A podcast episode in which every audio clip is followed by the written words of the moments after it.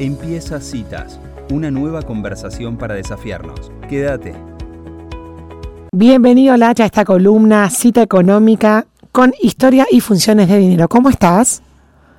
¿Cómo te va, Marilisa? Todo muy bien, corriendo, pero muy bien. Bueno, mejor así.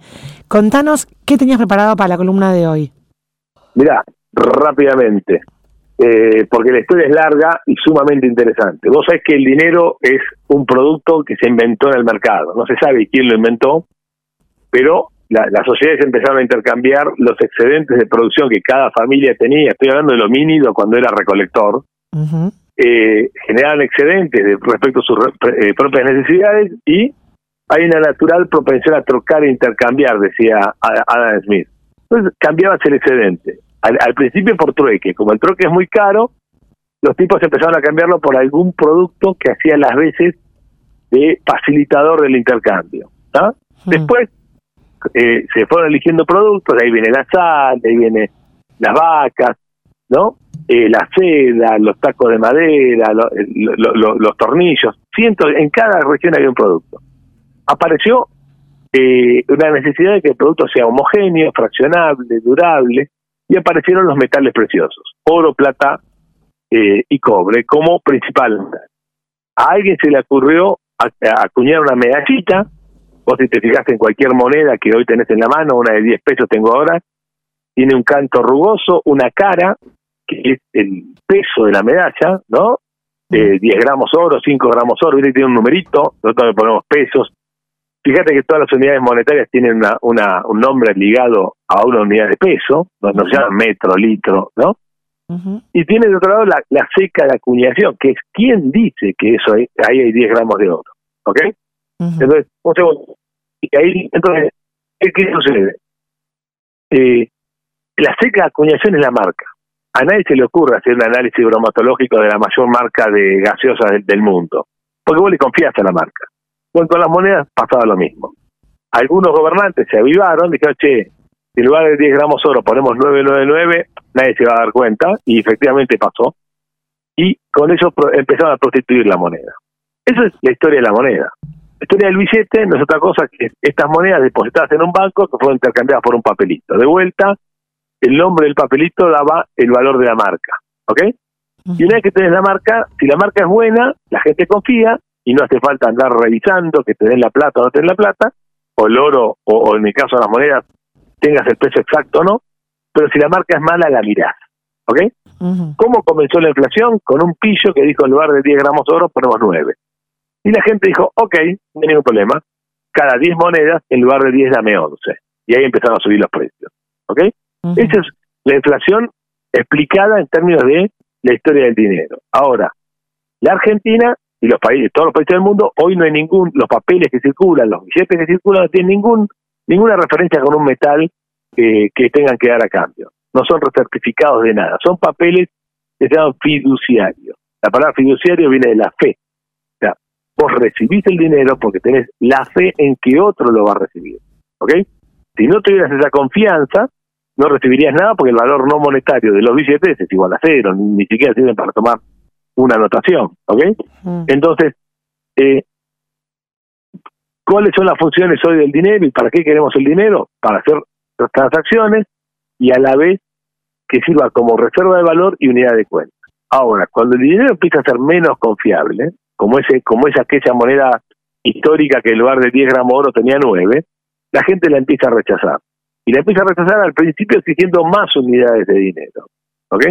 Y después empieza a no usar las funciones del dinero. Entonces, hoy decime cuántos años hace que no hacemos una cuenta de operaciones grandes en pesos. ¿Quién compra una hectárea de campo en pesos, un, un campo en pesos, una casa en pesos, un departamento? Nadie. Entonces, como unidad de cuenta ya empieza a no servir. Y después, inmediatamente, empieza a no servir la, la, función de reserva de valor. ¿Quién guarda su valor, su trabajo en pesos? ¿Ok? Mm. Bueno, estamos en la en, el inicio, en el principio, de dejar de usar los pesos como medio de cambio. Pues ahí es donde empezamos a tener un problema. Porque si ahí la única que queda es cambiar el peso. O por otra moneda o por una moneda extranjera. Por eso en estos tiempos se habla tanto de dolarización, de mm. competencia de monedas. ¿Me explico? ahí es donde tenemos un problema. y, quería hacer la historia monetaria para entender que la moneda es un producto que se inventó para facilitar el mercado, es un bien. La moneda se produce, no se emite. Cuando vos escuchás que los gobiernos emiten moneda, empezás a tener problemas. La moneda se produce, ¿ok? Entonces, ¿cuánto puede crecer la cantidad de dinero en un año? Lo mismo que produce, que aumenta la producción en la economía. Si el, si el PBI creció 3%, será 3%. Si será 2, 2%. Todo lo que incremente adicional se va a ir a precios como aquel viejo rey que se le ocurrió prostituir la moneda y poner 9 gramos en lugar de 10. ¿Ok? Entonces, quería hacer esta, esta, este, este cuento porque me parece que es la forma más sencilla de entender a la inflación como fenómeno monetario.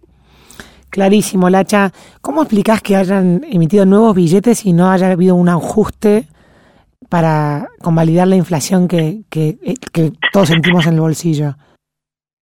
Bueno, yo ahí, esto te hace una, una lectura política. Creo que el gobierno está en retirada y se está dando gustos. Quiso poner amigos en los billetes y los puso, quiso sacar animalitos y los puso, y no tiene ninguna racionalidad hacer billetes iguales a los que tenemos. No hay ni una, al contrario, es un gasto inútil de diseño, de, de matrices, incluso, creo que en el caso de Juana Zurduy, lo estoy chequeando, es royalty, porque estás usando imágenes que a, los, a los herederos tenés que pagar, por lo cual es un delirio, pero atómico en estado puro. Lo que, los billetes que teníamos ya estaban suficientes, la debió haber hecho billetes de mayor denominación porque es inviable la predatoria con estos billetes. Uh -huh. estás viendo y notando billetes de alto, muy muy deteriorados, ya empezamos a tener billetes muy berretas, eh, los de 10 pesos no se pueden agarrar, los de 50 tampoco, entonces ahí te das cuenta que ni siquiera ni, ni buenos emisores son de billetes, o sea, no solo que no hay que emitir un dinero, pues si lo haces por lo menos te lo bien, no, no, ni siquiera, realmente un delirio incomentable. Recién nombraste el hacha que, que por eso está en la conversación de, del cambio de moneda, la, de la realización de la economía, pero volviendo a tus propias palabras de que el dinero es un papel fiduciario, hasta no restablecer la fe, no importa qué moneda tengamos, no, no vamos a poder, digamos, tener una moneda fuerte. Eso es brillante. A ver, eh, eso lo que acaba de decir es la esencia del asunto. Primero que adoptar una moneda fuerte extranjera no te no te garantiza ninguna solución porque si no tenés confianza no invertís y seremos dolarizados pobres caso Ecuador ¿ok? Mm. Eh, ah. en segundo lugar eh, la realidad es que vos necesitas que la gente confíe confiar confianza en economía significa tener la certeza o la cuasi certeza tampoco podés pedir todo de que el gobierno no está diseñado para afanarte cuando digo fanarte no lo digo en términos de corrupción, ¿eh? lo digo, estoy jugando con monedas, ¿no te cuenta? Eh, no lo digo en términos de corrupción, lo digo en términos de, eh, de querer sacarte tu excedente, tu ganancia, tu, tu, tu, tu sapiencia a la hora de, entender la lógica del mercado con nuevos impuestos y nuevas regulaciones. Lamentablemente eso es lo que sucede. O sea, mm. eh, no, no hay quien levante cabeza que no sea no esté en la mira del gobierno. un gobierno nacional, provincial o municipal. Mm. Eso lesiona la confianza. Porque la gente sabe que te dice, mira, para invertir acá y que, y que me estén espiando y mirando con ganas de comerme vivo si gano guita, voy a hacerlo a otro país, mm. que posiblemente no tengan esa voracidad. Esto es como estar en tu habitación y sabes que el vecino al lado está apuntando con un arma cargada o descargada hacia tu pared. Vos te vas inmediatamente de ahí. ¿Ok? Aunque no dispare nunca. Entonces, esos intentos de impuestos inesperados, de cosas raras, pues no, capaz que no sale. Y bueno, no importa si no sale. Tu intención es que salga. Pues, si la intención del vecino es disparar contra la pared, aunque la, bala, la bala no salga nunca, vos te vas de la habitación. Esto lo pasa con los, con, con los países. ¿Para qué vas a invertir en un país donde tenés gestores de política pública que lo único que piensan es nuevos impuestos? Mm. Entonces, confianza es restablecer la relación fiscal de que tu esfuerzo no va a ser mañatado con nuevos impuestos. Si, si vos estableces eso, yo te puedo asegurar que la gente va a invertir antes de que las cosas mejoren.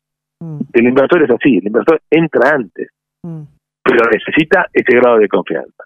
Y ese grado de confianza te restablece la demanda de dinero y esa demanda de dinero te restablece el valor de la moneda. Por eso Argentina tiene una solución, una solución muy fácil o imposible. No tiene término medio. ¿Ok?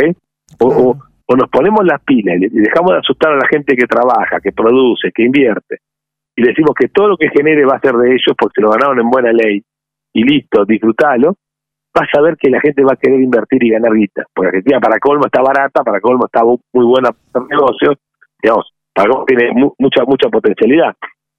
Pero si lo que estamos pensando es ver cómo le afanamos a la gente, y preparate, bueno, no, no, no hay plan económico, no hay moneda, no hay pajarito que saque de un billete, no hay nada que.